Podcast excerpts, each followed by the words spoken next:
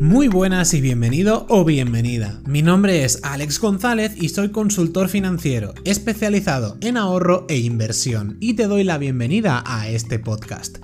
Estás a punto de escuchar la serie A las pruebas me remito, en la cual voy a estar entrevistando a traders tanto profesionales como en desarrollo para que tú puedas aprender de sus experiencias y así tu camino en el mundo del trading y las inversiones tenga un poco más de luz. Hoy voy a estar entrevistando a Javier Souto. Él es un trader de Forex que opera en vivo y además tiene una academia gratuita que se llama Academia Financiera y también cuenta con más de 500 horas operando en vivo grabadas en su canal de YouTube.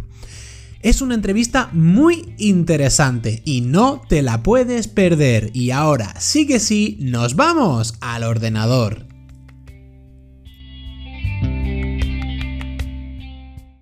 Hola Javi, ¿qué tal? ¿Cómo estás? Muy bien, muy bien. ¿Qué tal todo por ahí? ¿Cómo va? todo bien, todo bien aquí con el, con el calorcito, que ya empezó el, verano oficialmente, así que bien. Bueno, Javi, ¿te parece que, arranquemos? Que leemos un poquito, un poquito de chicha al asunto. Vamos a darle caña. Venga, ¿podrías presentarte? Claro que sí, para los que no me conocen, mi nombre es Javier, soy conocido como Javier Effects dentro del sector. Em, soy un trader que tiene una academia gratuita, eh, opero en vivo con mis estudiantes, anteriormente operaba en vivo por YouTube, dejé de operar en vivo por YouTube, comencé únicamente con mi academia privada y al final, nada, estoy con ellos todos los días, tanto sesión de London como sesión de Nueva York. Tengo ya casi cinco años operando dentro del mercado y ha sido un camino duro, pero se ha logrado. Vale, y bueno, has dicho que llevas cinco años operando los mercados, pero de ese tiempo que llevas operando los mercados, ¿cuánto ha sido en demo cuánto ha sido en real? Si ha habido más de cinco años porque has jugueteado un poquito antes de dedicarte un poco más en serio, cuéntame.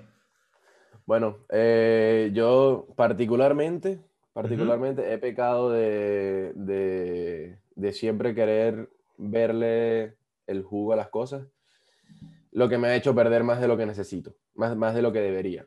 Entonces, ¿a qué me refiero con esto? Que operé muy poco tiempo en demo. O sea que perdí mucho tiempo en real. Mm. Las prisas, ¿no? Que se Sí, exactamente, las prisas. Y eso fue uno de mis errores más grandes que yo he tenido. Ya que ahora, hoy por hoy, como mentor, este, recomiendo 100% este, estar operando en demo por distintas, distintas cosas. Pero operando, yo entré al tema Forex gracias a, a IM y Markets Life. Y a partir de ahí es que yo conocí este mercado y todo lo demás. Y ahí lo que pasa es que ahí ya me di cuenta de, eh, de que el dinero como tal no estaba en llamar a tu amigo y meter a tres personas y tener una línea, una red. Sino que el dinero como tal estaba en el mercado. El mercado era muy poderoso, súper, súper escalable. Eh, para ese entonces no existían las cuentas de fondeo, pero este, de todos modos se podía ganar mucho más dentro del mercado que operando que, llamando a tus amigos. Así que así fue como me interesé más que todo en el mercado. Me salí de IEM y comencé a hacer distintos cursos. Y poco a poco, digamos que ese, ese entendimiento de cómo se mueve el precio, de cómo se mueve el mercado y demás, ha ido, ha ido llegando, pero vamos, ha sido un camino sinuoso, por así decirlo. Con muchos altibajos, ¿no? Que se dice. Total, total. ¿Y cuánto tiempo estuviste en demo aproximadamente? ¿Lo recuerdas? Eh, pues estuve en demo a lo mejor unos un año y medio. Un año y demo, un, año un año y medio más o menos hasta comenzar a ver ya resultados que digo que ya, ya tiene sentido que vuelva a real. Y una vez que ya estando en real, evidentemente una vez que le haces clic y tu dinero está en juego, cambia un poco y juega un poco la, la psicología. Eh, esa primera cuenta real la quemé, cosas como son. Luego me creé una segunda, me fue muy muy bien. Avaricia, la volví a quemar. La tercera dijo que ya, ya aquí, aquí me equivoqué en esto, acá me equivoqué en esto, y a partir de ahí se ha ido esa cuenta este, poco a poco subiendo y hasta el sol de hoy no, no se ha quemado.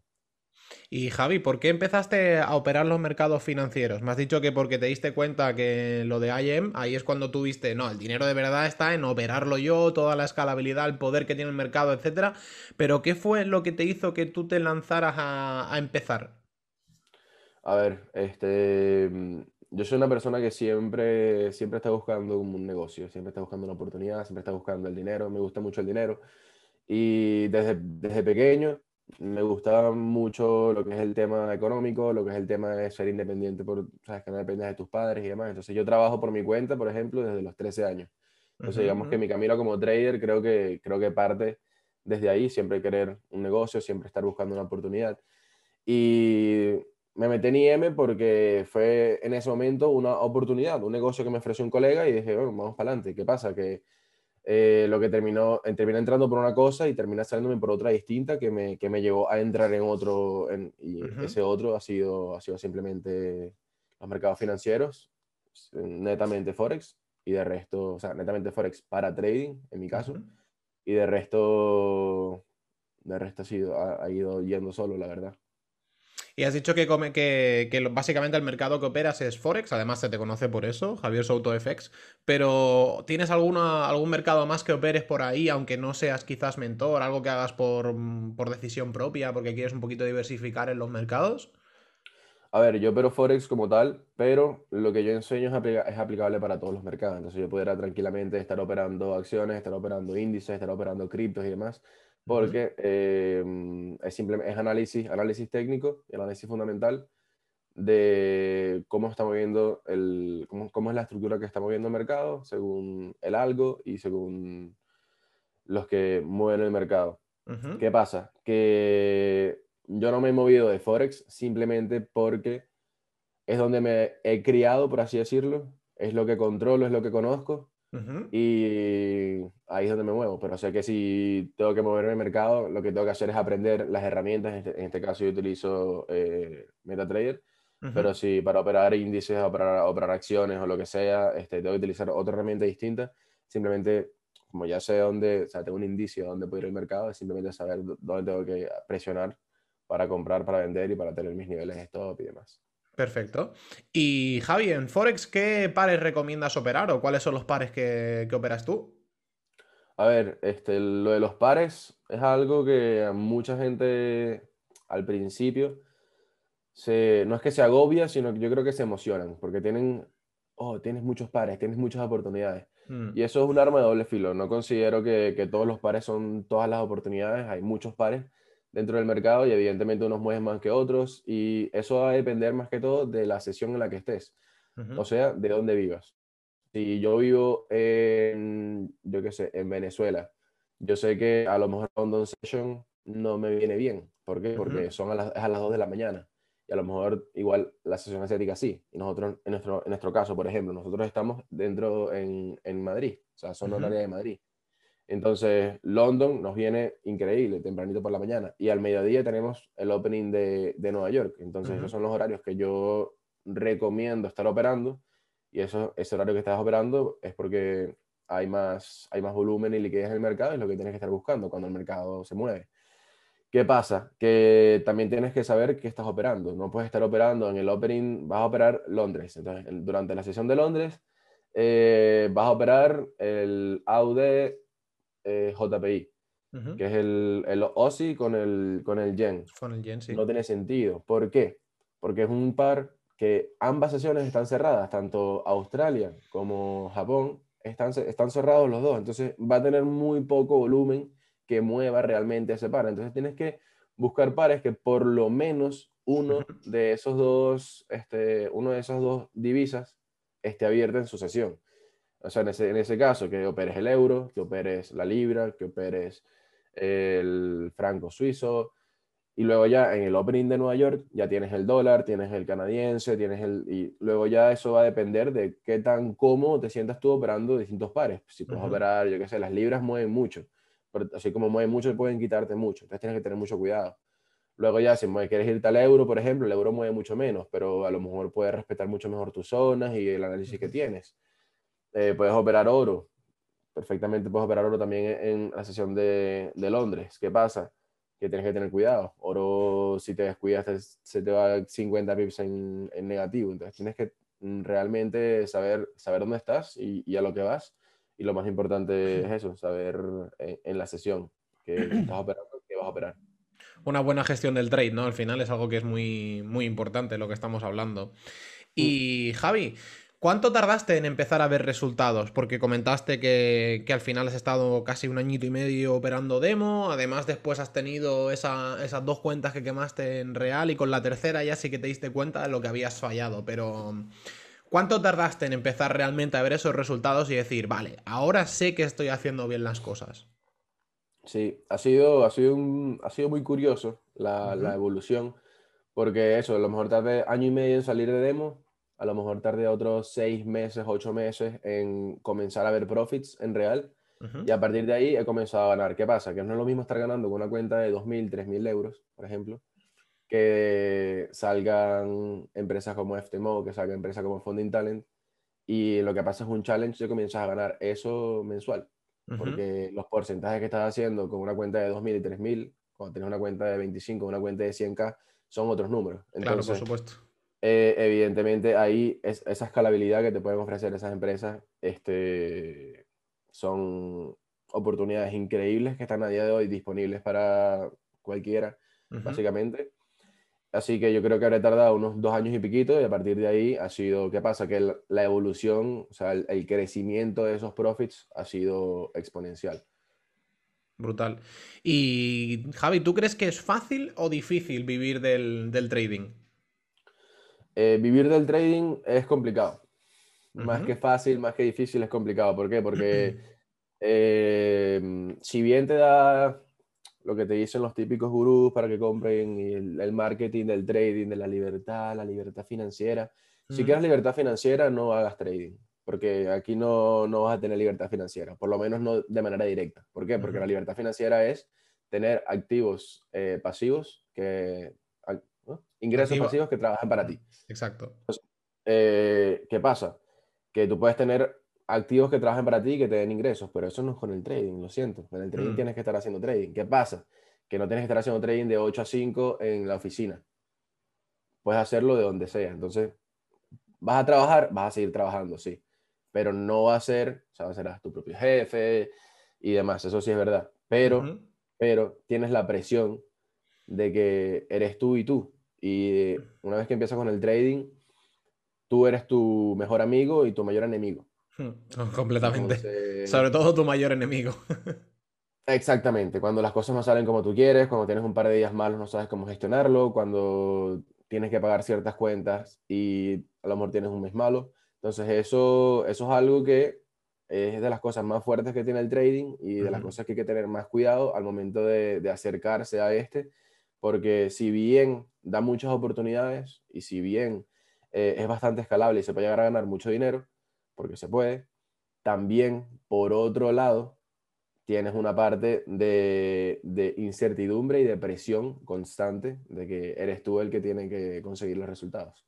Mm, al final sería como, como, abrir tu propia empresa. Dependes de ti mismo, lo que tú hagas es lo que eres capaz de generar. Obviamente, estoy completamente de acuerdo, vivir del trading es algo complicado, sobre todo para vivir del trading no puedes vivir con, o no, no lo normal no es poder vivir con esos, con una cuenta de 2.000 o 3.000 euros, a no ser de hacer lo que, lo que tú comentabas antes. Pero al final es, es que es eso, es que es complicado, ¿sabes? Es difícil porque al final estás tú solo. Esto es como el que juega tenis o el que juega baloncesto. El que juega tenis se gestiona el solo, él juega solo, él gana solo, él pierde solo y en el baloncesto son un equipo, por ejemplo, o deportes de contacto, igual que el del tenis. Pero al final tú eres el que dependes de ti mismo. Sí que es cierto que la calidad de vida es muy superior. El hecho de, oye, hoy me quiero sentar a operar London, hoy me quiero sentar a operar Nueva York y no tengo que ir a la oficina de 8 a 4, de 8 a 5, si encima me ponen un horario partido. Entonces, más que nada, al final ahí estoy completamente de acuerdo contigo. ¿Fácil? No. Mm, ¿Recomendable? Oye, si lo puedes conseguir, tu calidad de vida va, a aumentar un montón. Porque si tú te estableces un dinero que quieres llegar a tener al mes, por ejemplo, en el momento en el que lo tengas, si quieres, sabes que no tienes que volver a sentarte en el ordenador en lo que queda de mes y hasta el mes siguiente no te sientas sería ilógico, ¿vale? Porque al final estarías limitando tus beneficios. Pero si quisieras, sabes que puedes. Entonces te permite esa, esa libertad que se llama libertad financiera. Pero libertad financiera como tal, el trading no te la da. Porque la libertad financiera es cuando, lo que tú decías, cuando tus ingresos pasivos cubren tu estilo de vida sin tú hacer nada, porque serían ingresos pasivos, pero realmente con el trading ingresos pasivos no tienes. Lo que pasa es que cuando eres capaz de generar dinero con el trading, sí que puedes tener esos puedes invertir en activos que te den ingresos pasivos. Lo típico de gano X dinero con trading o con criptomonedas y luego lo meto todo a empresas que me den dividendos y si esos dividendos llegan a cubrir tu nivel de vida, entonces enhorabuena, has logrado la independencia financiera. Ya está. Al final, al final es eso, pero me encantó, me encantó tu respuesta. Pero Javi, ¿cuánto te ha costado a ti llegar a vivir de, tu trading? De, pues de tiempo, podría haber dicho, podría decir unos, unos tres años. Con respecto al dinero, eh, entre las...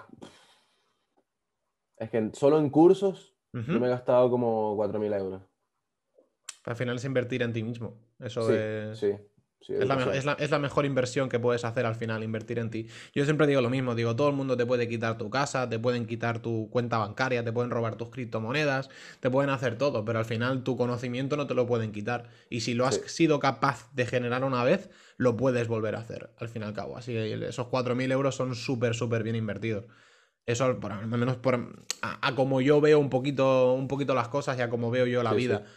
Y Javi, ¿qué opinas tú de las cuentas demo? Eh, yo creo que las cuentas demo están, entre comillas, yo creo que están infravaloradas. Hmm. Porque tú cuando vas a jugar fútbol o quieres entrenar para ser futbolista, tú no te pones a jugar de una, tienes que entrenar.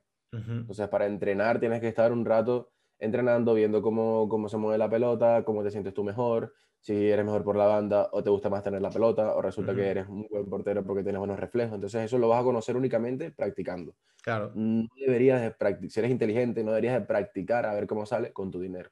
Claro. ¿Por qué? Porque lo más probable es que no vayas a jugar bien. Porque lo más probable es que no seas un central rápido.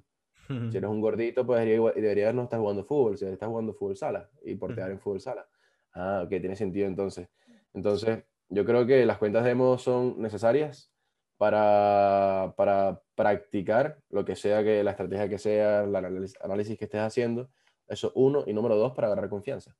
No tiene sentido que tú estés operando con tu dinero o, que vayas a operar con tu dinero cuando no tienes confianza en lo que estás haciendo. Una vez que tú en demo tienes resultados, ya sabes que lo que haces da resultados. Entonces, ¿qué pasa? Vas a la cuenta real y ahí, ahí digamos que en la parte demo entrenas la parte práctica. Una vez que pasas a la parte real, comienzas a entrenar la parte psicológica. Que es la más dura al final. es la más dura. Entonces, una vez, una vez que ya tú vas con un... Una vez que ya vas con resultados previos que has tenido, tú con tu cuenta demo, sabes que lo puedes replicar en real. En real, ¿qué es lo que tienes que hacer? Controlar tus emociones. Una vez que tú controlas tus emociones, haciendo lo que venías haciendo en real, en demo, ahí ya vas a comenzar a tener resultados. Mm. A partir de ahí, ese, yo creo que eso tiene que ser el camino de todo trader. Practicar en, en, demo, vas confiado y cuando vas confiado, vas confiado a real. Pero lo confiado no es que tomas un trade bueno, wow, oh, me voy, no. Ya eh, está, ya lo he hecho todo, ya puedo ir a real. Yo, le podría, si yo le pondría un reto a cualquier persona que, esto, que esté comenzando con el trading y le diría, opera un mes en demo y termina en positivo. Mm. Te reto a operar demo, una cuenta de la que sea, y termina en positivo. Y opérame, yo qué sé, como mínimo entre 4 y 5 trades por semana. Mm. No te voy a pedir que operas todos los días. Pero 4 o 5 trades por semana. Ya está, no más. Y vente conmigo a final de mes y entrégamela así sea en 0,1% positivo. pero que no, que no me la hayas quemado o que no te la hayas fundido media, media cuenta. Hmm. Completamente de acuerdo. Sí, no, no lo puedes lograr, no tienes por qué meter tu dinero ahí.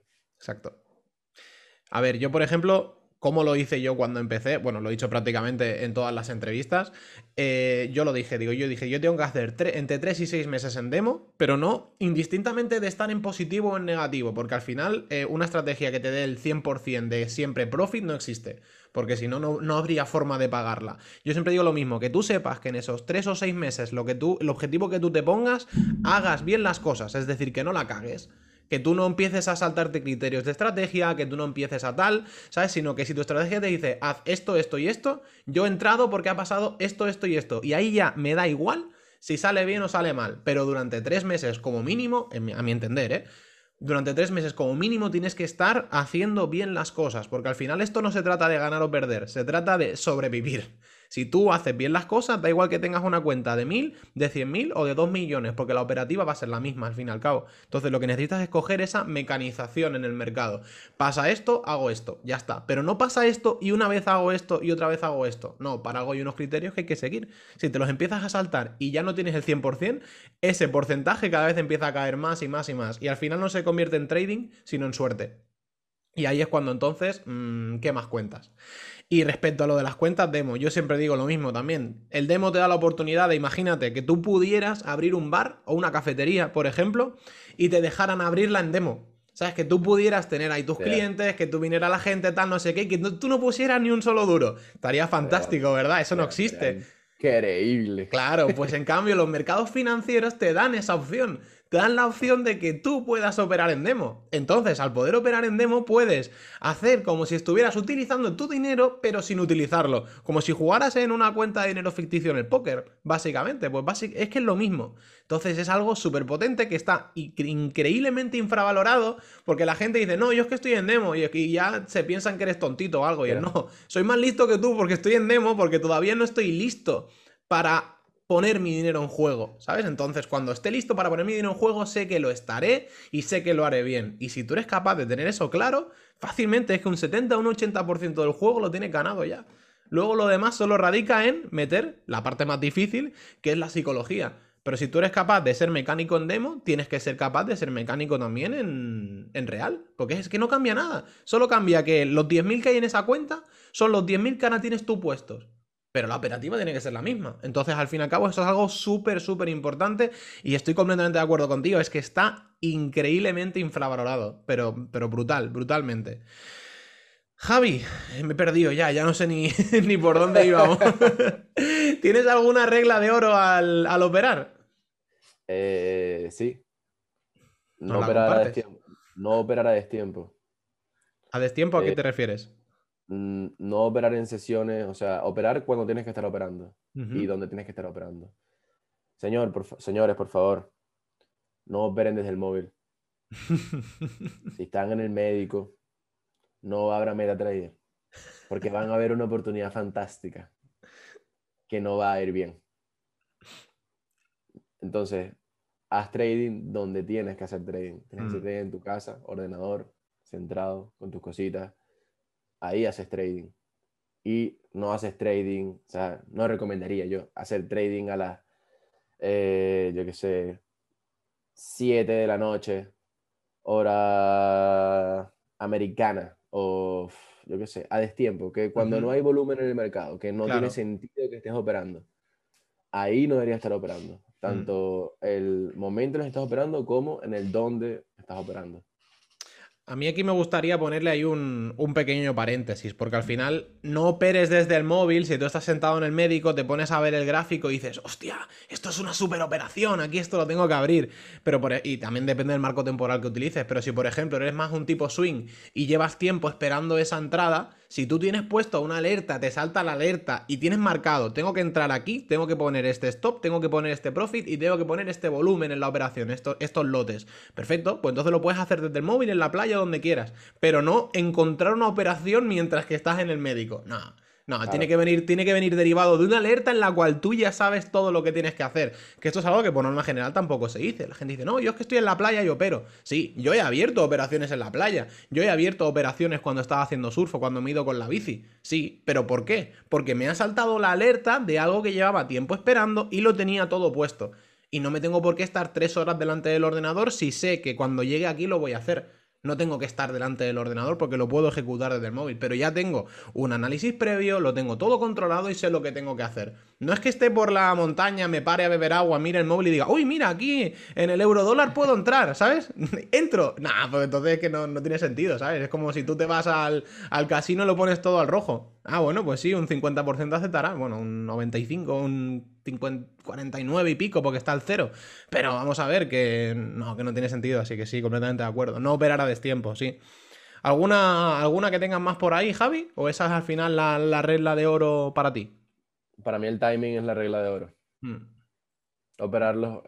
Gente, operen los, el opening de las sesiones. Los openings no es casualidad que se operen, es por, es por algo, porque ahí se mueve el mercado. Hagan mucho backtesting. Es lo, lo, único que les puedo recomendar, hagan backtesting. Totalmente, totalmente. Al final el backtesting es lo que te va a permitir poder revisar todo lo que has hecho y no estarte esperando a que llegue el momento de abrir esa operación, sino que la vas a poder buscar avanzando velas, eh, dándole un clic a un botoncito, ¿sabes? Entonces al final es, es mucho más cómodo. Y Javi, ¿qué es para ti lo mejor de invertir? Eh, ¿Lo mejor de invertir o lo mejor de hacer trading? Las dos cosas. Lo mejor de invertir, hacer que el dinero trabaje para ti. Yo, si bien hago trading en Forex, yo tengo mis inversiones tanto en acciones como en cripto. ETF no. Este, cuando yo abrí la cuenta del ETF, no pude, hubo un problema y tal, y, y pasé, metí mi dinero en cripto. Mientras eso, y cripto comenzó hace unos meses, o sea, eso fue hace unos meses, cripto comenzó a subir muchísimo. Y dije, ya, ETF, no te necesito. Chao. Me quedo cripto, ¿no? cripto, sí. Y, y, eso, tener tu dinero trabajando para ti. O sea, a lo mejor que estés por ahí en la vida o viajando, a lo mejor haciendo un break de dos semanas de trading.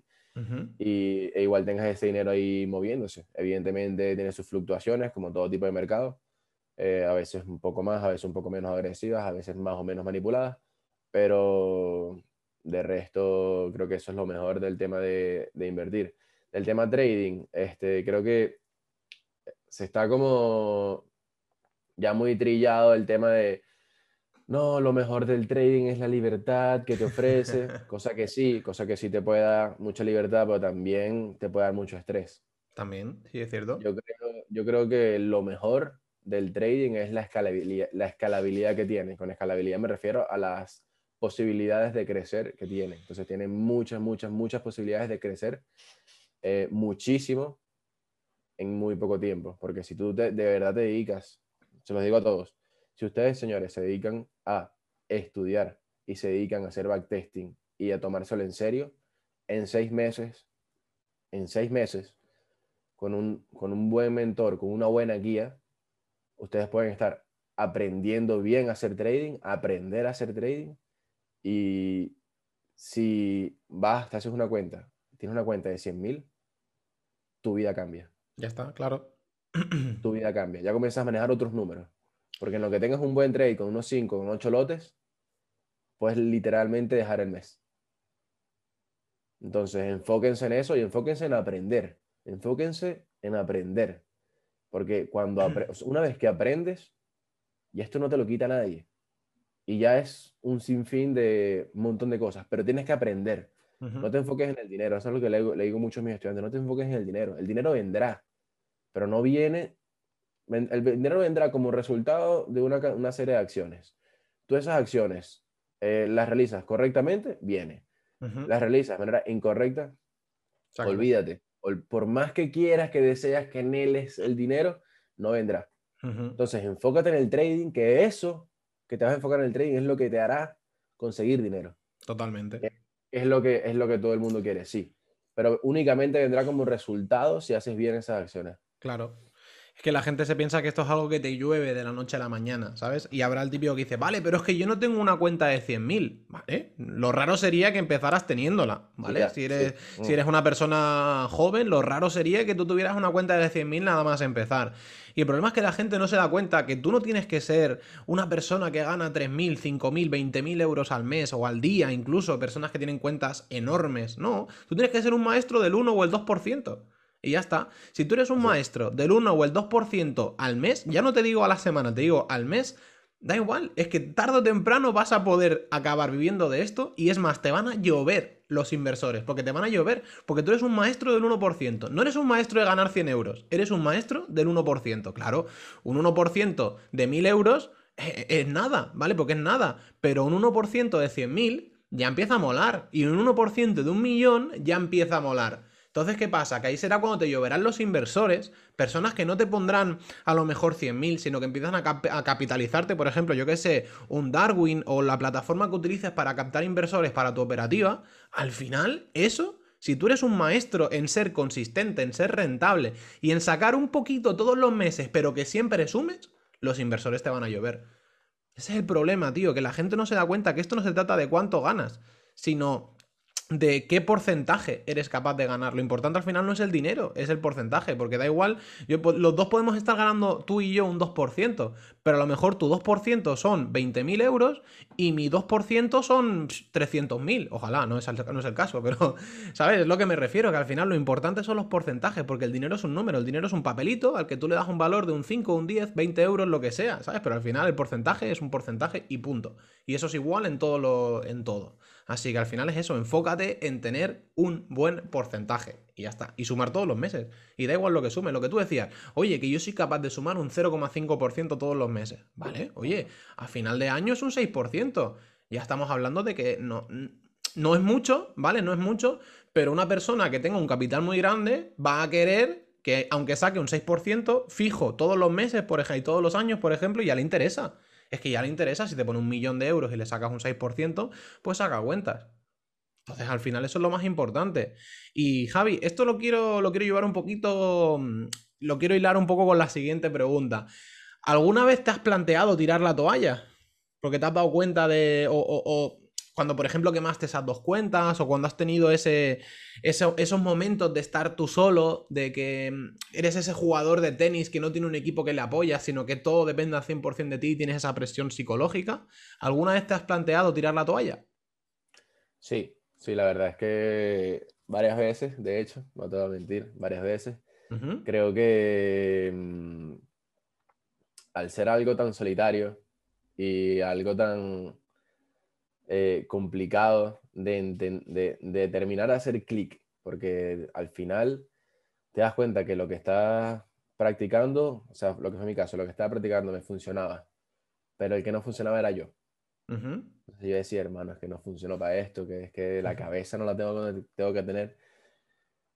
¿Por qué estoy yo haciendo overtrading? ¿Por qué estoy operando más de la cuenta? Porque ¿qué hago yo operando luego estas cinco horas viendo en la pantalla? Sigo metiendo operaciones y eso es negativo, negativo, negativo, negativo. Venga, el último trade, tal, ahora sí, este recupero. Y ya luego viene el, el, esas son sensaciones que habrán tenido todos, yo las tuve varias veces, y es el, yo lo llamo el, el fuck off trade, que es que ves el trade y dices fuck off, y le das clic.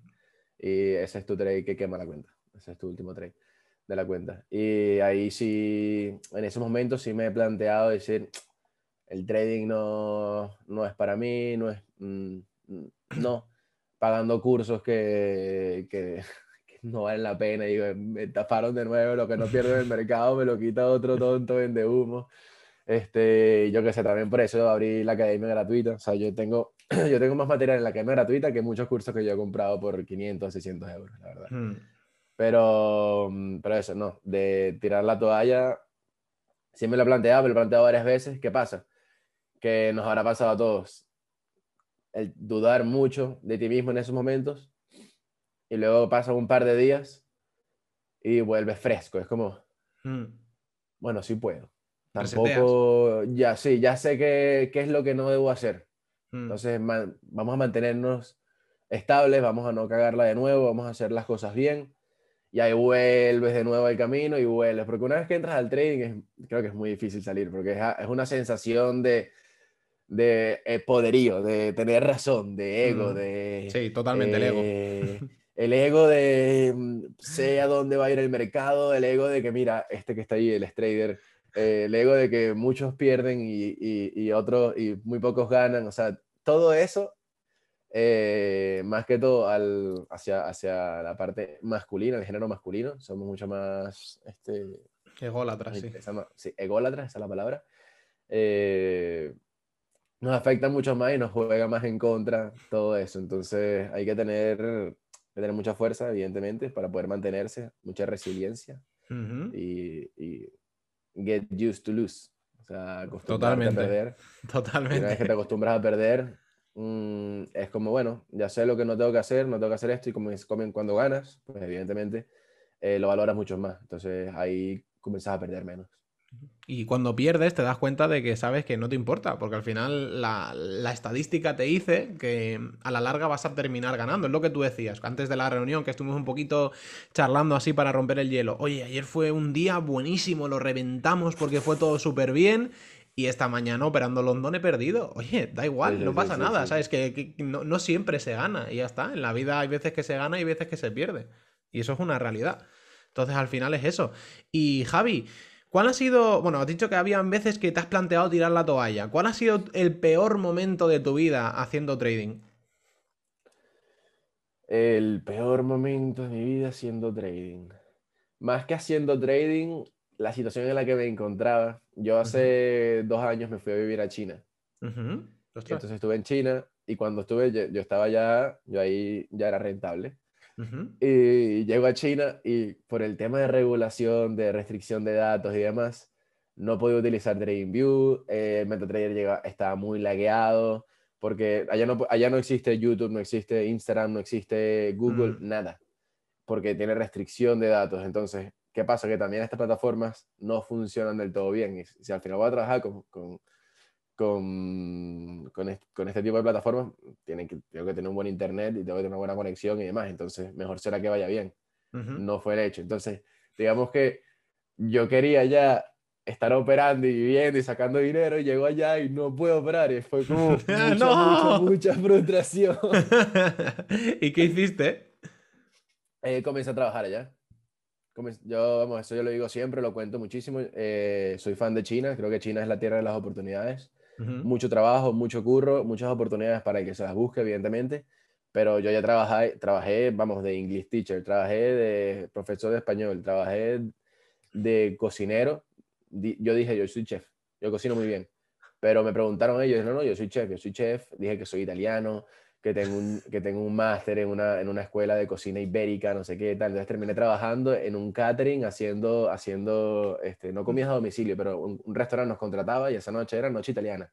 Entonces nosotros íbamos con los fuegos y demás, hacíamos el risotto, tal. Entonces todo, todo el local tenía el, el, los olores de la cocina que estábamos haciendo, cocinamos todo en vivo, hacíamos un risotto acá, traíamos una, una, una lasaña, este que habíamos precocinado antes y simplemente la estamos calentando, vamos a entrar dos platos de pasta, vamos dando pam, pam, pam, pam, Entonces la gente, oh, tal, italiano, y comenzaba a cortar jamón en vivo también y tal, eso ya a la gente le mola mucho porque hay muy poco.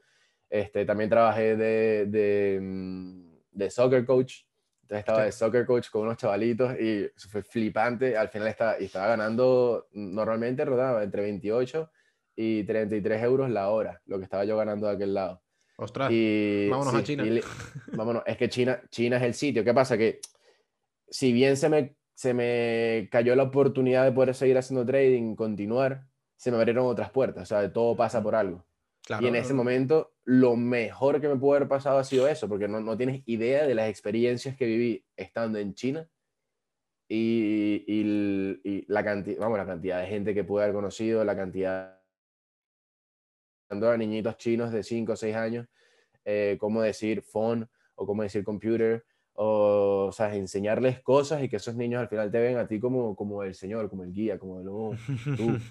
Y sí, porque además en China el ser profesor está súper bien valorado, es más, está a la altura incluso de lo que es aquí un político, por ejemplo, ¿sabes? Porque realmente lo piensas y tiene toda la lógica, porque son los que van a enseñar, los que educan a las futuras generaciones, entonces tiene que tener un peso increíble, no como aquí en España, que los profesores andan puteados, que lo bueno que tienen son las vacaciones, pero por todo lo demás no hacen más que eh, recortarles por aquí, recortarles por allá, quitarles valor, desprestigiarlos, y es como, hay países en los cuales el profesor está por encima del rey, por ejemplo.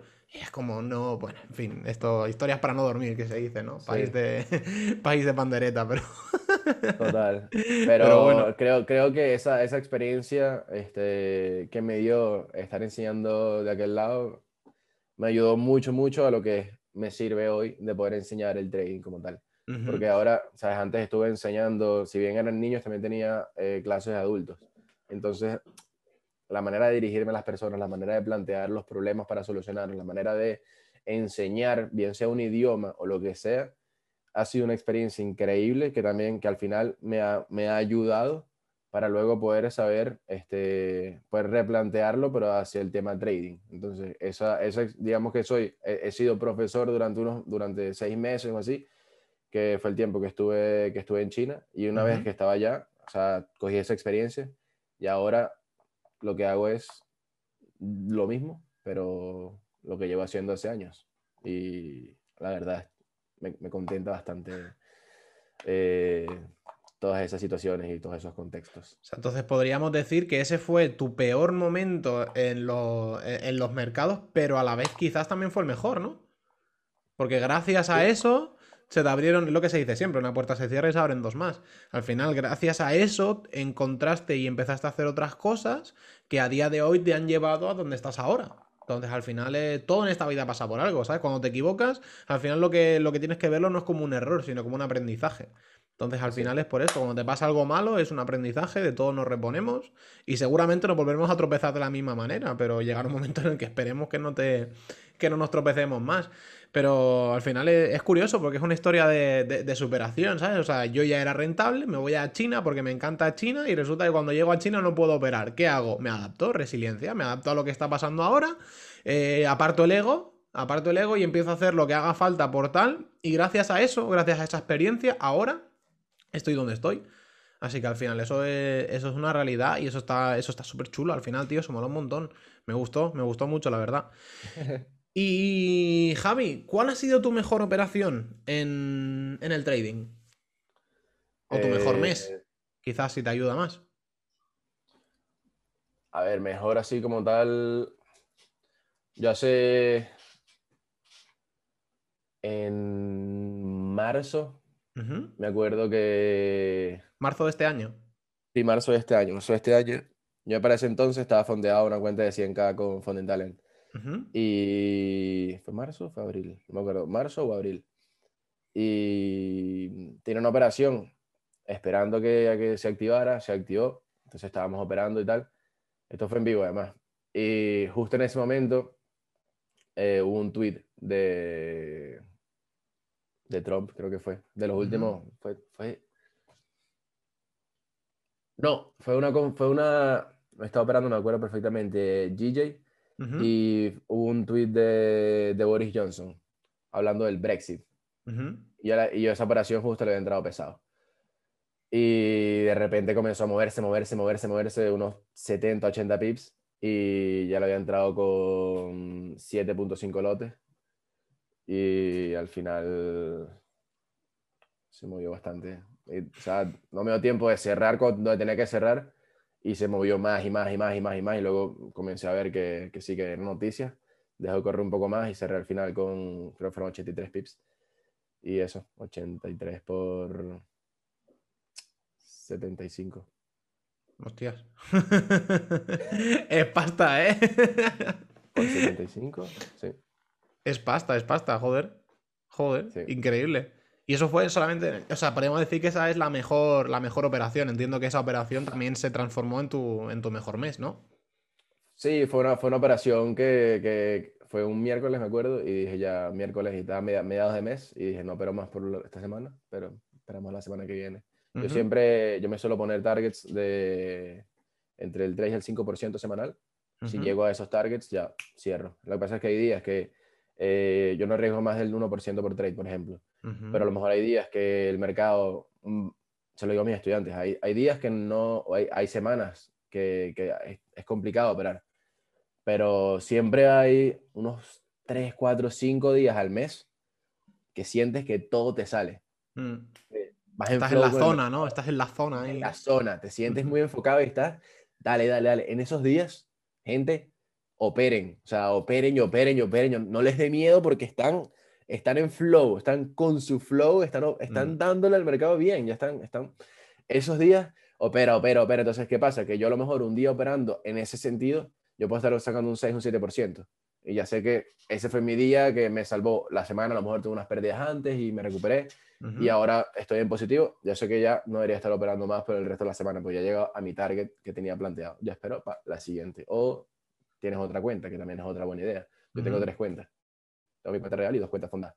Entonces, por las cuentas fondeadas que vas teniendo, pues llegaste al que de una, tu target mensual puede ser el 5 o 7%.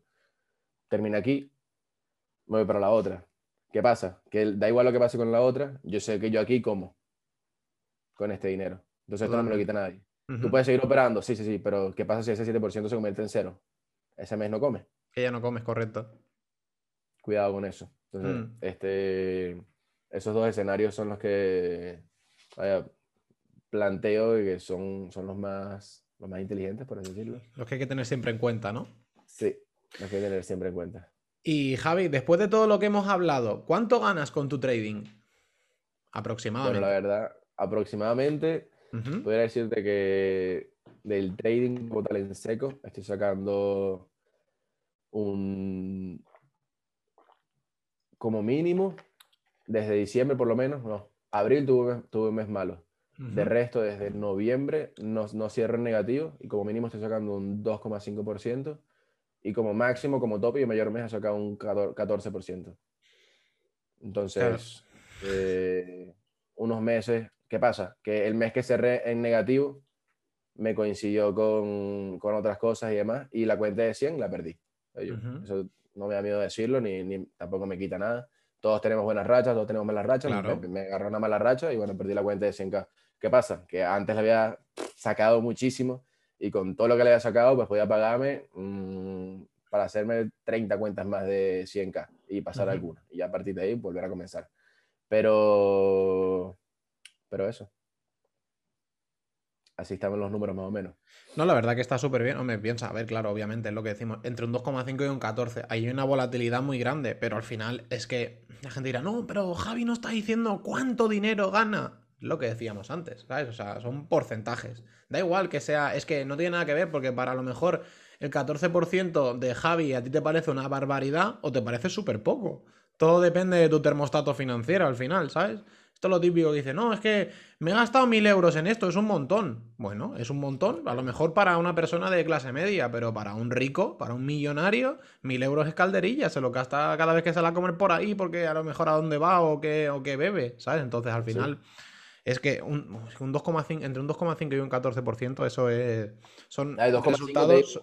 Como, como, como mínimo mensual que suelo, suelo retirar. Si yo veo que voy en positivo y luego comienzo a ir a negativo, yo sé que yo voy a perder hasta 2,5. O sea, en el 2,5, una vez que pasas ese 2,5, intentas no bajar de ahí, ¿no? Sí.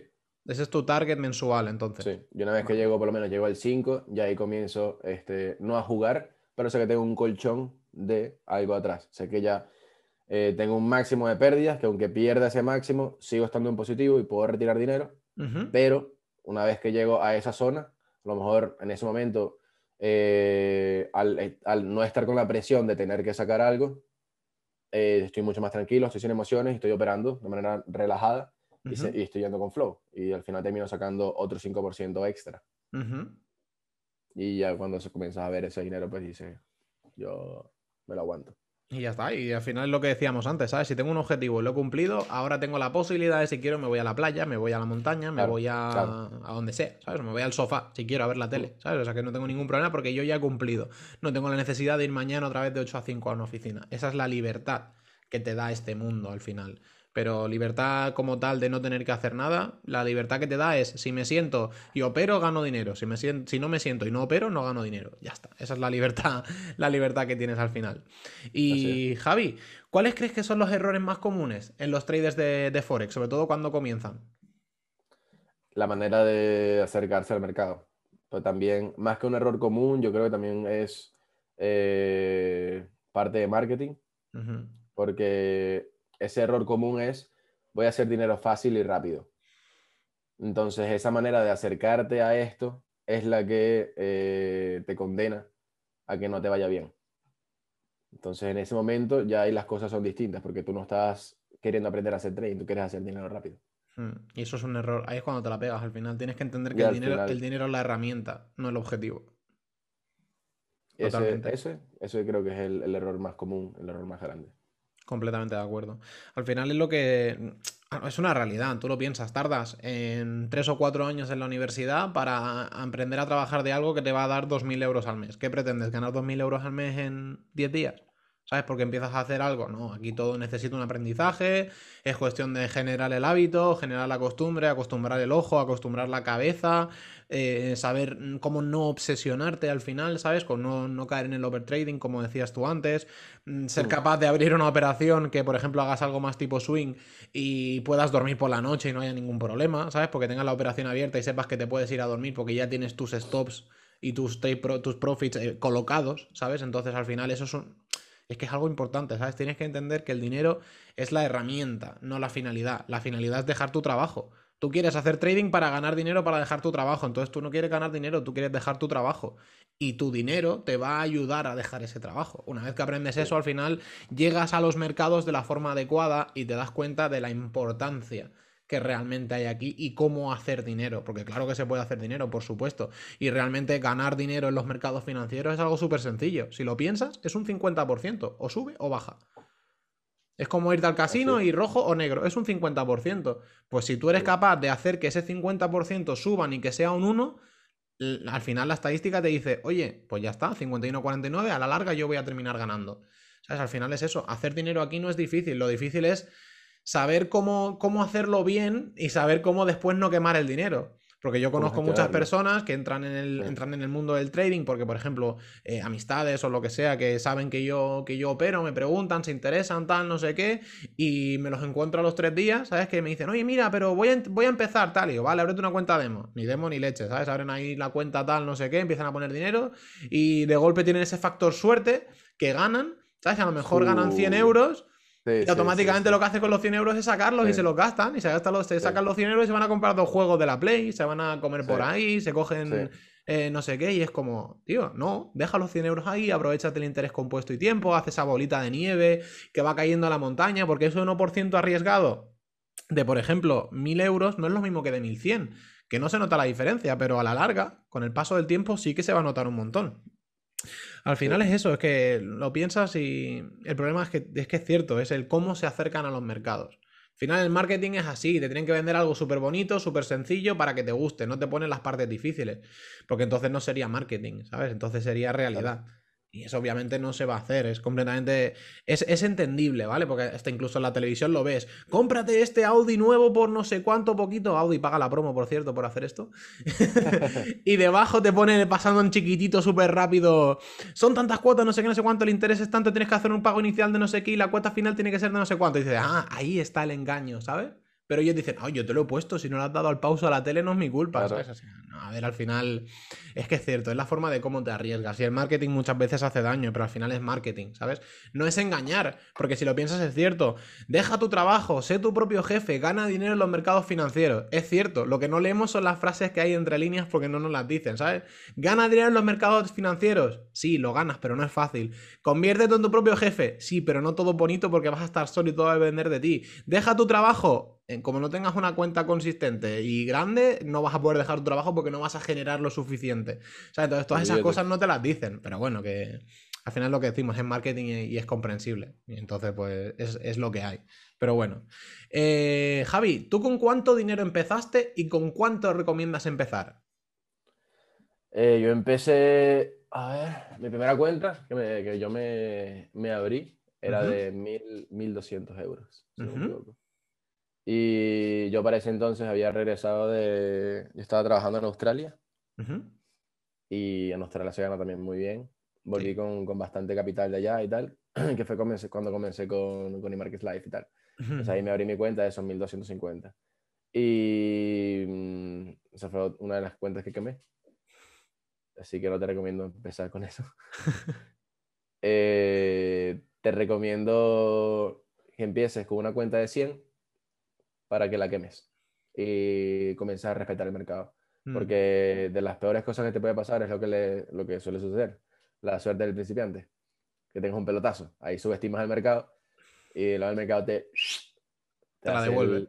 sí, te hace el swanfison y hasta luego, no, vamos, mm, olvídate. Así que eso, que si quieres abrirte una cuenta real, abrirte una cuenta de 100, la vas a quemar y una vez que quemes ese dinero vas a comenzar a, respetar mucho más y vas a entender que esto no es eh, soplar y hacer botella, sino que esto tiene un trabajo y tiene un, tienes que tener una especie de background y estudio y horas y tal para que comiences a ver resultados.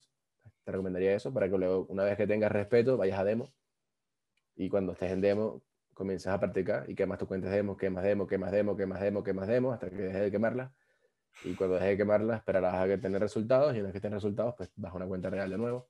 Hazte una cuenta de 100 de nuevo, no la quemes en un mes y si no la quemas en un mes y estás algo impositivo, si sea un dólar, ya la grande y ya está. Y no, incluso no recomendaría eso. Si ya tú tienes una cuenta demo que te da resultados, hazte un fondeo. Hazte una prueba de fondeo, que es como, es como un, yo le, dentro de la academia la llamamos como un híbrido entre, entre real y demo. Porque estás operando algo real, que es un fondeo para hacer, ¿sabes? Para que, para que puedas operar un dinero, eh, un capital grande, pero realmente lo que estás arriesgando es lo que estás pagando por el, por el challenge. Entonces al final no pasas el challenge.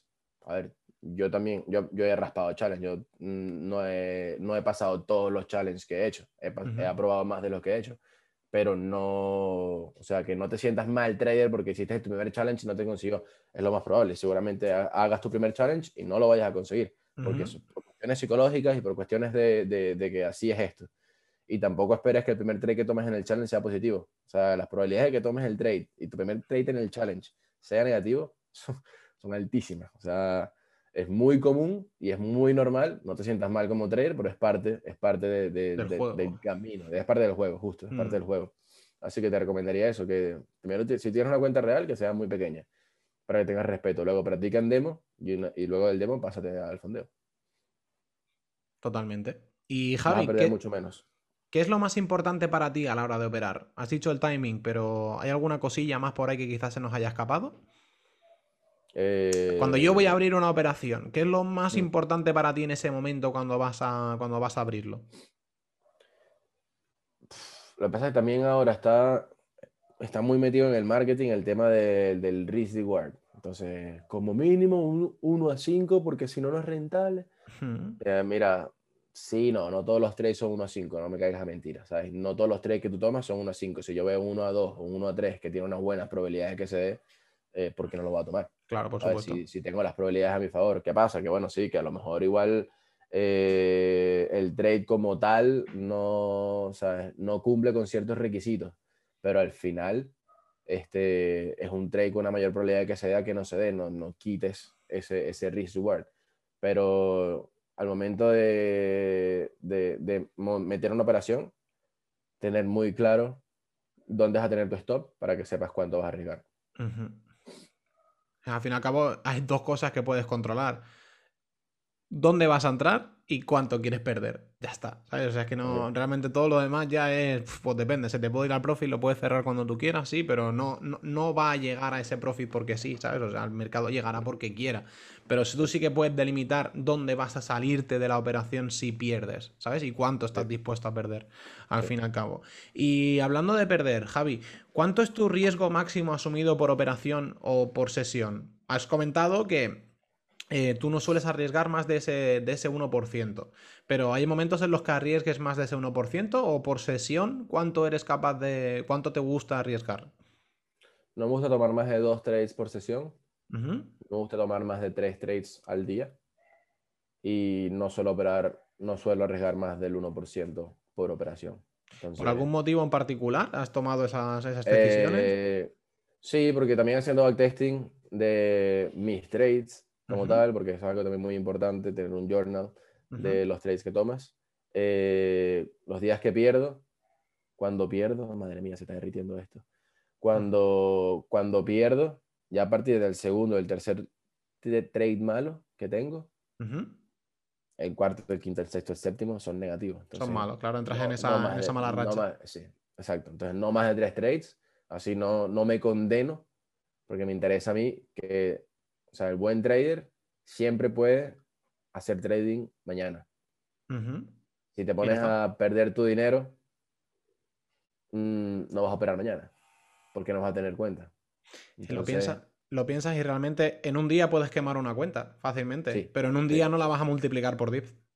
Puedes, que, puedes perder mucho, pero ganar mucho más complicado, ¿sabes? En un día. En un día, en cuestión de 24 horas, puedes perder 100 millones de euros si empiezas a hacer mal las cosas por ejemplo. Pero es difícil que llegues a ganar esos 100 millones de euros, ¿sabes? O que dupliques la cuenta en este caso. O sea, es muy fácil perder, pero es más complicado ganar. Javi, ¿tienes alguna rutina o hábito antes de, antes de empezar a operar? Eh, sí, no. Sí, no, la verdad. Este, lo que sí busco es, eh, antes de, tomar cualquier tipo, cualquier operación, Siempre tengo que estar por lo menos unos 15 minutos viendo gráficos, que no sea el momento en el que llegas, ah, aquí, el trade. No, no, no, no. Cuando te pase eso, no tomes el trade porque seguramente no se dé y o practícalo. Cuando te sientes y veas un trade, anótalo. Este trade. Y vas a ver que te vas a comer mucho más stop loss que, que profits. Que profits. Porque es así. Entonces siempre me gusta estar por lo menos 15 minutos viendo el mercado, que tenga sentido lo que estoy viendo, lo que estoy analizando y tal. Y ahí, si veo un trade, pues este, lo opero y si no, pues espero que, a que me confirme y demás. De resto, antes me gustaba mucho, mucho, mucho. He, perdido el hábito, eh, desafortunadamente, de meditar. Entonces yo meditaba, yo me levantaba y meditaba. Y después de meditar, comenzaba a hacer trading. Eh, he perdido el hábito como tal, ahora solamente medito por las noches, antes de dormir, porque me relaja mucho y, y así despejo un poco la cabeza. Pero de resto ahora como tal, no, no tengo un hábito para, para el antes de hacer trading. Siempre me gusta después de hacer trading irme, irme a entrenar, porque siento que entreno como un titán. Sobre todo cuando ganas, bien, ¿no? si ganas, no, y cuando pierdes, tanto por lo bueno como por lo malo, ¿no? lo bueno estás todo contento y vas a tope, y cuando estás cabreado lo pagas todo en el entreno, ¿no? Está bien, está que bien. Eh, haces piernas. vale. Me gustó. Me gustó la. Vale, y Javi, el, a ver, el Forex, por ejemplo, no es como las criptomonedas, que está abierto 24/7. Eh, ¿Qué haces cuando los mercados están cerrados? Es decir, desde ese viernes por la noche hasta el, hasta el domingo por la noche. ¿Qué te gusta hacer? yo soy una persona muy deportista, me gustan mucho las actividades al aire libre, la verdad. eh, soy muy de mar. Yo tengo, tengo la, la, fortuna de ser de un país que tiene buen clima, como lo es Venezuela, y mm, estoy, estaba siempre acostumbrado a ir a la playa. Ir a la playa, surfear, navegar, pescar. Y me gusta, si, si puedo escaparme en la playa, me escapo a la playa y si no, pues algún deporte entre colegas y demás. Pero también la parte intelectual nunca la abandono. Estoy siempre intentando aprender algo nuevo, siempre analizando distintas cosas me gusta los fines de semana incluso, solemos reunirnos con los estudiantes de la academia para, para, ver cómo ha sido el progreso que han ido teniendo, cuáles han sido las sensaciones que tienen, cómo, cómo se están sintiendo en el mercado como tal, este, y viendo, analizando un poco, claro, como, como estoy como a cargo de ellos, por así decirlo, quiero, quiero saber realmente cómo, cómo están. Leo bastante, de hecho leo mucho, tengo ahí, este año me he leído ocho libros a lo que va. Y contando que tengo la universidad y tengo el TFG y demás, este, son, son, son, bastantes páginas. Suelen ser libros de desarrollo personal, suelen ser libros de marketing, de ventas, de, de finanzas. Tengo muchos libros de finanzas y, y eso es lo que suelo hacer en mis tiempos libres, la verdad. ¿Qué estás estudiando en la universidad, Javi? Estoy acabando business. Ah, por cierto, hay que decir que tú actualmente no vives en Venezuela, ¿no? No, Estoy ahora viviendo en España. Por eso, por eso lo digo. Es que como dijiste Sí, yo salí de Venezuela hace cinco años y pico. Y nada, estuve dando tumbos por el mundo, básicamente. Estuve primero por Canadá, luego estuve en Madrid, luego estuve en Australia, luego quedé aquí en Santiago. Luego Santiago me fui a Sevilla, luego Sevilla, China. China, Miami, Miami, Santiago. Y ahora no sé dónde mire. de momento estás por, ahí, por ahí, ¿no? por el norte. Bueno, está bien, está bien. ¿Y cómo que te dio por, entrar a estudiar en la universidad? Ya que estabas haciendo, estabas haciendo trading y eso, al final es renovarse, renovarse morir, pero... Claro, yo tenía, yo tenía, yo salí de Venezuela y yo había estudiado un año de ingeniería informática. Me salí porque no me, no me, gusta, me di cuenta que me gustaba más el dinero que otra cosa, entonces a estudiar un poco el dinero y me cambié de universidad y me cambié de carrera y, hice ya dos años de la carrera y luego me fui del país. Entonces mi, quería continuar estudiando, porque al final también este, se supone que la universidad te abre muchas puertas, ¿sabes? Mi papá, mi padre es muy mm, intelectual y que le da mucho peso a la parte académica. Entonces, digamos que he tenido esa, ese gran empuje por su parte, de ese gran empeño de tener que, que que estudiar y sacar una carrera. Al final es entendible, justamente ayer lo hablaba con un colega con el que se a tomarme algo. y le dije que, creo que simplemente la carrera, como yo veo la carrera, es como un seguro de vida que tus padres te dan, lo que necesitan que, que tengas. Entonces, un padre se, siente, se, va a sentir mejor, digan lo que digan, por cuestiones de sociedad, mm. cuando su hijo tiene una, una carrera. Tiene una carrera. Es como cumplir como padre, ¿sabes? Mm. Entonces, y al final también, en la parte de sociedad, que es un asco, eh, ¿qué hace tu hijo? No, mi hijo no, no estudió, estaba de, de camarero o está de trabajando como comercial. Ah, vale. ¿Y, ¿Y, tu hijo?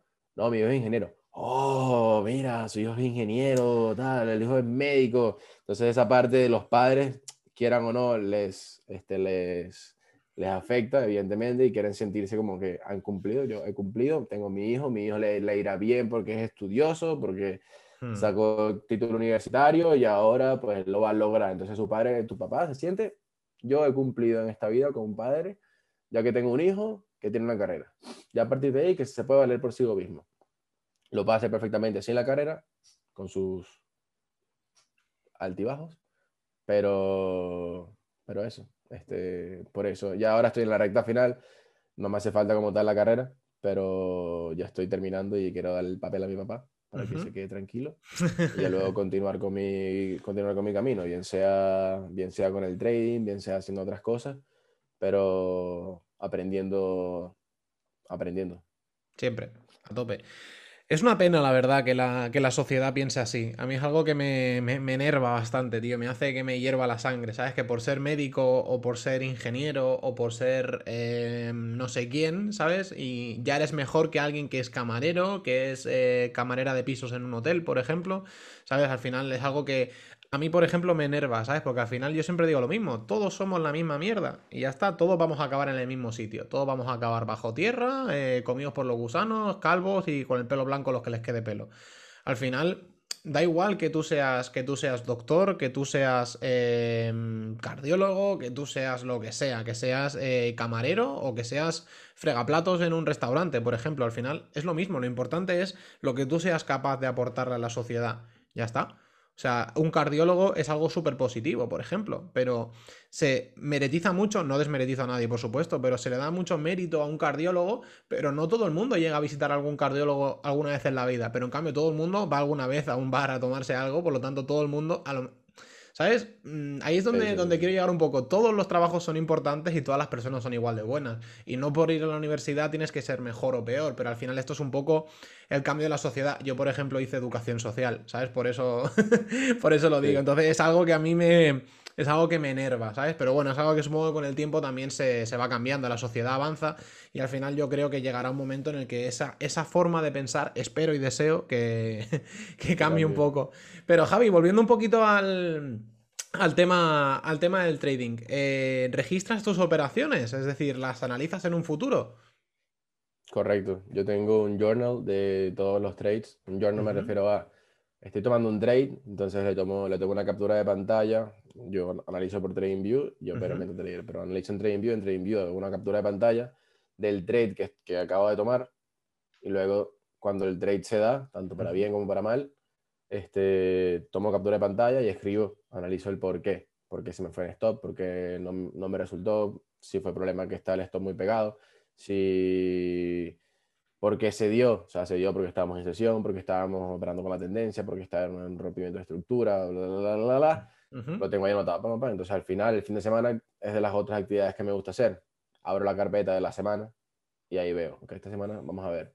Entonces, según lo que estoy viendo y también cómo lo he gestionado, porque yo puedo estar en profits, en pips, ahí, pero ver mi cuenta estar en break-even o estar incluso en negativo o tener menos de lo que debería. ¿Por qué? Porque igual fue la gestión. También ahí no es que entre la mala suerte, pero algo que nos suele suceder es, que nos arriesgamos más, o sea, que digamos que nos sobreapalancamos un poco más y esos, esos trades en los que nos sobreapalancamos son los que no se dan. Hmm. Y luego los trades que se dan son los trades pequeños. Totalmente. Y es como, no se puede haber dado el otro, ¿no? El que se dado, el que, el que le metí menos. Entonces, con el siguiente trade vas a apostarle más porque te acaba de pasar esto y te vienes perdiendo de nuevo. Claro, es eso. Entonces, la venganza al eh, mercado. Claro, y ahí, ahí es cuando comienzas a ver si realmente tu problema está en el trading o tu problema está en gestionar. Entonces, si tu problema está en gestionar, ya sabes cómo tienes que, que, dirigirte y qué es lo que tienes que hacer y qué es lo que no tienes que hacer. a mí, algo, que me gusta, algo que me gusta a mí apuntar también, yo también tengo mi, diario, registro todas las operaciones y todo, también cuando entro en, cualquier, por ejemplo, con, si hago holding de criptomonedas o lo que sea, también lo pongo, lo apunto todo. Eh, también me gusta poner cómo estaba de ánimo en ese momento, ¿sabes? O sea, cómo me sentía.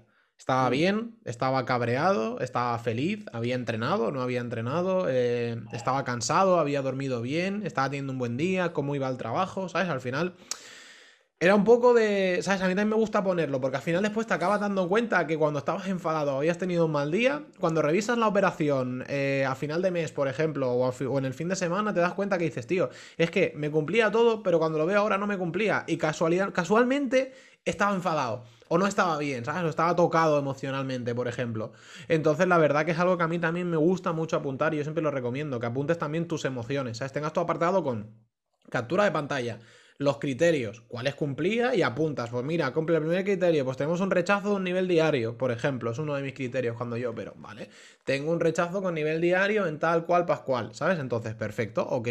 Y todos puestos. Después tienes una parte en la que a mí, lo como te digo, me gusta hacer también, es la parte emocional. ¿Cómo te sientes? ¿Cómo te has sentido? ¿Cómo te has sentido a lo largo de la gestión del trade? Porque a lo mejor el trade se ha cerrado en 30 minutos, como a lo mejor se ha cerrado en 4 días. ¿Sabes? ¿Cómo te has sentido en ese tiempo? ¿Cómo lo has gestionado? ¿Cómo ha estado tu cabeza? Cuando lo has cerrado, cómo te sentías. ¿Sabes? Todo esto es guay ir apuntándolo porque luego lo ves. Primero te parece una tontería, te parece una pérdida de tiempo, pero terminas agradeciéndolo. La verdad que es algo que a mí, a mí personalmente me, me gusta mucho. Y Javi, ¿qué le recomendarías a una persona que acaba de empezar en el trading? Eh, que se eduque, que se eduque al 100% porque si no, no vas a lograr nada. Entonces, con, que se eduque, no, no digo, cómprale el curso a Javi. Hay demasiada información gratuita, mm. demasiada información gratuita dentro del mercado y dentro de YouTube y dentro de Google y tal, que si te pones a buscar vas a conseguir muchísima información y ya va, eso, eso te irá haciendo clic poco a poco y te irás, te irás conociendo y te irás identificando con ciertas personas, te irás conociendo en el sentido de que a lo mejor yo por lo menos yo no puedo hacer swing, yo no puedo dejar un trade correr una semana o más. No, mi cabeza no me, lo, no me deja, no me siento cómodo. Pero me siento más cómodo operando, siendo scalping, operando intraday y así me siento, me siento mucho mejor. Entonces, este, eso evidentemente viene una vez que te conoces, una vez que sabes mm, quién eres, qué es lo que buscas, qué es lo que te interesa yo sé que yo por lo menos si me quiero educar no, no me educaré de swing trading como tal. ¿Por qué? Porque no va conmigo, pero sí buscaré únicamente material que tenga que ver con scalping, que tenga que ver con... Entonces, búscate eh, referencias del trading, que, que, de verdad hagan trading, no que digan que hacen trading, sino que de verdad hagan trading. Y, y sí, puede ser o con cuenta auditada, o que operen contigo en vivo, o que estén realmente, que realmente muestren resultados. Este, mm. tanto, o que los alumnos los demuestren, si no, también, ¿sabes? Que tú veas que las personas que entran ahí también funcionan. Claro, esa, esa es parte del, del, de la idea de todo esto. Entonces, mm. recomendaría que, que, se educaran. O sea, al final, mano, te digo que una vez que esto te hace clic, paga y paga fuerte. Mm. Pero para que te haga clic tienes que comenzar a, a educarte bien. Pues si no te educas bien, no te hará clic nunca. Totalmente, totalmente. A mí algo que, por ejemplo, yo siempre le digo a todo el mundo, por eso enfoco el canal así como lo enfoco, a finanzas personales y educación financiera. No puedes pretender ser trader, ser inversor, ser scalper, ser nada, si ni siquiera sabes cómo funcionan las finanzas. ¿Sabes? Por eso yo siempre enfoco así el canal, ¿sabes? Lo enfoco para para que tú puedas empezar en este mundo, primero tienes que saber todo lo que te estoy explicando. Es decir, tú no puedes meterte a hacer trading si no sabes lo que es un activo, si no sabes lo que es un pasivo, si no sabes lo que es un stop loss, si no sabes lo que es un take profit, si no sabes lo que es una vela japonesa, si tú no sabes lo que es un nivel diario.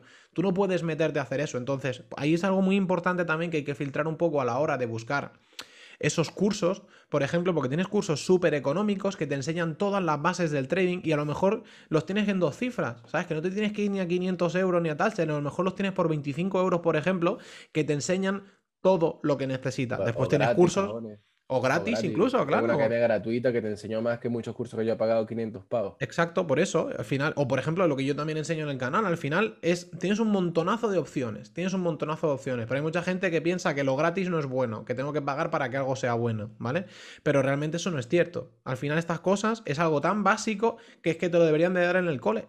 Te lo deberían de enseñar en la escuela, pero no te lo enseñan. Entonces, necesitas saber todo eso antes de meterte a hacer trading, porque tú no puedes meterte a hacer trading si no sabes cómo funciona el dinero. Yo cuando le pregunto a alguien que está metido en el que quiere empezar a hacer trading, le digo, ¿tú sabes lo que es la inflación? Y me dice, no. Digo, entonces, digo, empieza por saber qué es la inflación, entonces entenderás por qué en el largo plazo vas a terminar ganando. ¿Sabes? Que son cosas tan básicas, cosas tan sencillas. Entiendo que no sepas la diferencia entre un pip y un tick, por ejemplo. Lo puedo llegar a entender. Que no sepas exactamente la diferencia entre una criptomoneda y un token, ¿sabes? Lo puedo llegar a entender. Pero que ya no sepas cosas súper, súper, súper básicas, necesarias para operar de educación financiera como tal, ahí es cuando primero hay que empezar por eso y después yo siempre digo lo mismo, lo primero es la psicología, lo segundo es la educación financiera y el trading y la inversión es lo último. Si tú dominas las dos primeras, en la tercera vas a brillar. Si tú te saltas los pasos es como empezar a hacer una casa por el tejado. Primero tienes que hacer unas buenas bases, cabeza fría, conocerte, saber qué es lo que te gusta, qué es lo que no. Por ejemplo, tú no eres capaz de operar swing, yo sí, no tengo ningún problema operando swing, por ejemplo. Hay otras personas que, por ejemplo, solamente son capaces de operar scalping. Hay personas que directamente ni siquiera se les abre, es que son capaces de abrir una operación que dure una hora, sino que necesitan abrir una operación al mes que esté 15 días abierta, por ejemplo, porque son swing, pero swing prácticamente a largo plazo casi, ¿sabes? Que son más inversores que, tal. Al final es encontrarte. Después, aprenden las bases, aprende todo cómo funciona, aprende la diferencia entre un trader y un inversor. Yo por eso tengo una lista que se llama diccionario inversor, por ejemplo, porque tienes que saber todas esas cosas y luego ya métete a formarte en trading e inversión. Decides por dónde quieres tirar, decides qué mercado te gusta. Oye, me gustan los futuros, los microfuturos, las acciones, las penny stocks, el forex, eh, las criptomonedas, lo que sea, lo decides. Y entonces te enfocas. Pero no puedes pretender tocarlo todo, por ejemplo. No puedes pretender tocar Forex, tocar criptomonedas, tocar microfuturos, tocar acciones, tocar pennies, tal, no sé qué. No, porque al final en lo que te enfocas se expande. Cuando empiezas a, apartarte, sí. hay que diversificar, pero diversificar con cabeza. Tienes que tener claro en cuál está tu foco. Y lo demás son otras opciones. Al final eso es lo es que yo considero, o al menos es lo que me he dado cuenta, que es lo, incluso con mi trabajo, yo soy consultor financiero y al fin y al cabo es eso, lo más importante, la gente entiende cuando empieza a entender cómo tomar el control de sus finanzas, entonces es capaz de tomar decisiones a la hora de hacer cosas, si no, no pueden, directamente es que es imposible.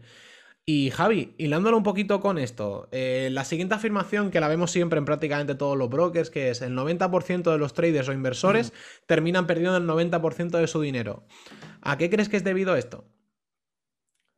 A que el 90% de las personas que pierden no se educan. Totalmente. Es que es así, es que esa respuesta se, reduce, se reduce a eso. Si no te formas, si no te educas, no vas a poder ganar. El 90% no se educa, el 10% sí se educa y a lo mejor la mitad de ese, de ese 10% eh, lo consigue. Hmm. Es que al final ya se... Un 50%, no un 2%. Totalmente. Al final se dice, los traders e inversores son un 1% de la población mundial. ¿Vale? Somos ese 1%, pero realmente el que es capaz de brillar aquí, de conseguir esa estructura, de conseguir ese éxito, de tener esa columna vertebral adecuada hacia ese éxito y conseguirlo, es el 1% del 1%. Es muy difícil estar ahí dentro, pero se puede conseguir. Realmente no es muy difícil, porque es sencillo, es lo que te digo, dominar tres cosas. La cabeza, los conocimientos y la operativa. Si tú tienes esas tres cosas bien hechas, ya está, ya tienes el 100% ganado. Pero la primera es súper difícil. Controlar tu cabeza es que es algo que es algo muy, muy, muy complicado. Es algo que cuesta mucho, requiere requiere de mucho trabajo, requiere de autoconocerse mucho, requiere de apartar un poquito ese ego del que hablábamos antes, etcétera. Pero bueno. Y Javi, ¿tú crees que el trading es algo que siempre existirá? Eh... Sí, no.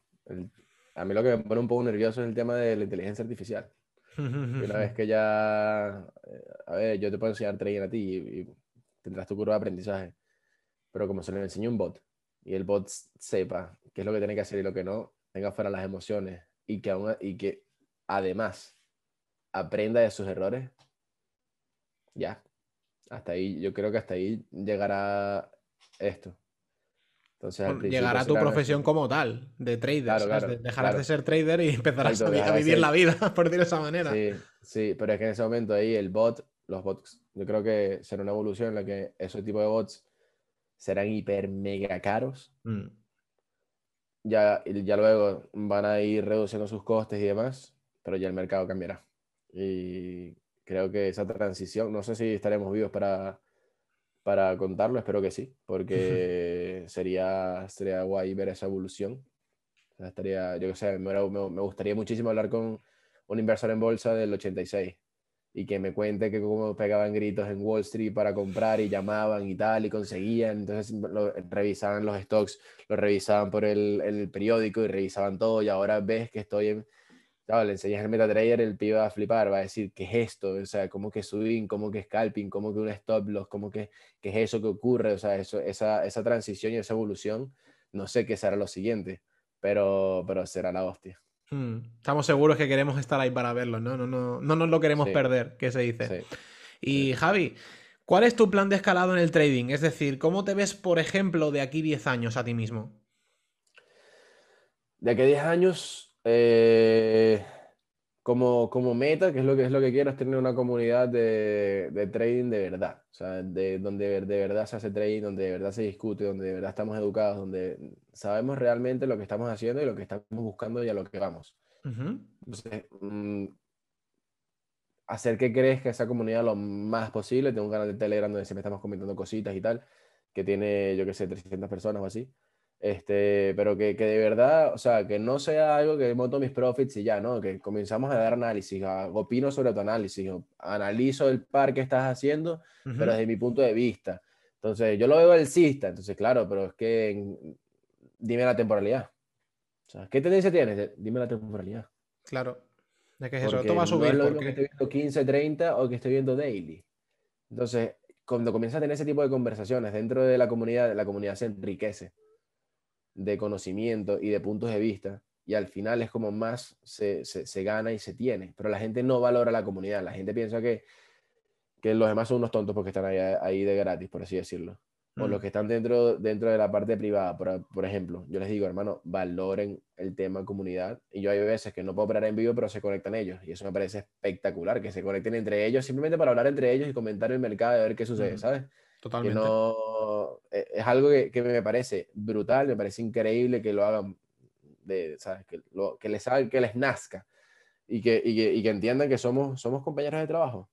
Tenemos una empresa, todos los días nos reunimos, todos los días venimos a trabajar y todos los días buscamos este, tener un profit para que la empresa vaya bien.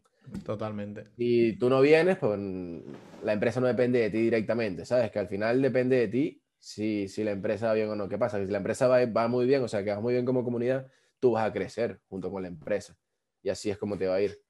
Entonces, eso es lo que así me gustaría. Me gustaría ver, verme con, con, con una comunidad grande de traders que sea real y que sea, y que, que, sea constante. Eso es lo que me gustaría más, más ver a mí dentro, dentro de lo que es el tema, dentro del tema trading. Me gustaría, tengo mucho tiempo queriendo trabajar en, en algún tipo de fondo de inversión, en algún, este, alguna entidad financiera, algún broker, porque soy muy curioso y quiero ver, me gustaría ver cómo se maneja la máquina desde adentro. Ya sé cómo, cómo identificar el precio, muy bien, pero realmente los grandes, cómo, cómo ellos lo interpretan, cómo ellos lo ven, cómo analizan eso. Eso es algo que me flipa y, quiero verlo, o sea, quiero, quiero aprenderlo, quiero saber realmente cómo es eso. Así que sí, si me hace una oportunidad que pueda compaginar con el tema trading, este, seguramente la tome, pero es que quiero ver, quiero ver ese, la parte de adentro, esa gente cómo, cómo observa. ¿Cómo ve, cómo ve a, a, los retail traders, que somos nosotros? Nos verán como las la, la mierdas, porque eso es lo que somos dentro del mercado. Somos, representamos un, una masa muy pequeña dentro de lo que es el, la, la, capitalización del mercado. Entonces, yo no sé, yo soy una persona que voy a, voy a todas, voy a oportunidades y las tomo, y si se me ocurre algo, lo hago. No me quedo con el y sí, no, yo lo hago y ya está. Así que esto está lleno de oportunidades, así que las oportunidades llegarán de una manera u otra y, y si no, pues seguiré con lo que estoy haciendo que mal no me va. A tope, a tope, me gusta, me gusta. Al final es, me gusta lo que has dicho de em, no me quiero quedar con el easy, ¿sabes? Al final es lo más... Es que es así, ¿sabes? Muchas veces tenemos ese miedo a salir de la zona de confort, ¿sabes? De es que uh, no, estoy seguro de, no estoy seguro de hacerlo. Todos alguna vez lo hemos vivido. Y, y en el momento te, te aturullas un montón, te trabas, te da miedo, ¿sabes? Pero A mí, por ejemplo, me pasó cuando me lancé, cuando me lancé a emprender con lo que estoy haciendo ahora. Eh, a mí al principio me costó y a día de hoy miro para atrás, miro a ese tío que estaba ahí rayado, sentado, comiéndose la cabeza y le digo, Dios, tú eres tonto, tío. Digo, tú eres tonto, digo, pedazo, digo, pedazo de tontería. Digo, te, has estado preocupando, has estado rayado y todo. Y después te das cuenta que dices, joder, es que ojalá lo hubiera hecho antes. Claro, todo lo pasado, todo lo vemos bien. Pero es como, hubiera equivocado, aunque me salga mal, mm. aunque la cague, me da igual, porque es una experiencia, tengo un aprendizaje. Ya sé que esto no lo tengo que hacer así. Si quiero que funcione, lo tengo que hacer de otra manera. ¿Cuál es la manera? Ah, vuélvete a arriesgar. Ya está, al final encontrarás la gallina de los huevos de oro. Eso, eso es así, al final eso es así. Llegará. Así que, Javi, con esta pregunta última que hemos hecho, hemos terminado la entrevista. De verdad, muchísimas gracias. Me ha encantado. La verdad que me ha gustado mucho. Ha sido una entrevista, una, una entrevista curiosa, respuestas que me han gustado mucho, que estamos estamos de acuerdo. Nosotras hemos ahí tenido un poquito de, toma y daca. Eso también al final está guay porque una discusión no tiene por qué ser negativa. Discutir es un intercambio de opiniones. Todo depende de lo bien que se haga. Y creo que lo hemos, lo hemos hablado bien y al final es lo guay, ¿sabes? Poder dar una opinión de una cosa y que otra persona te pueda responder de otra. Así que de verdad, muchísimas gracias. Muchísimas gracias y bueno, mm, a ti querido espectador, muchísimas gracias por todo, te dejo un vídeo por aquí en esta zona de aquí y como siempre nos vemos en el próximo vídeo, acuérdate de suscribirte, así que adiós.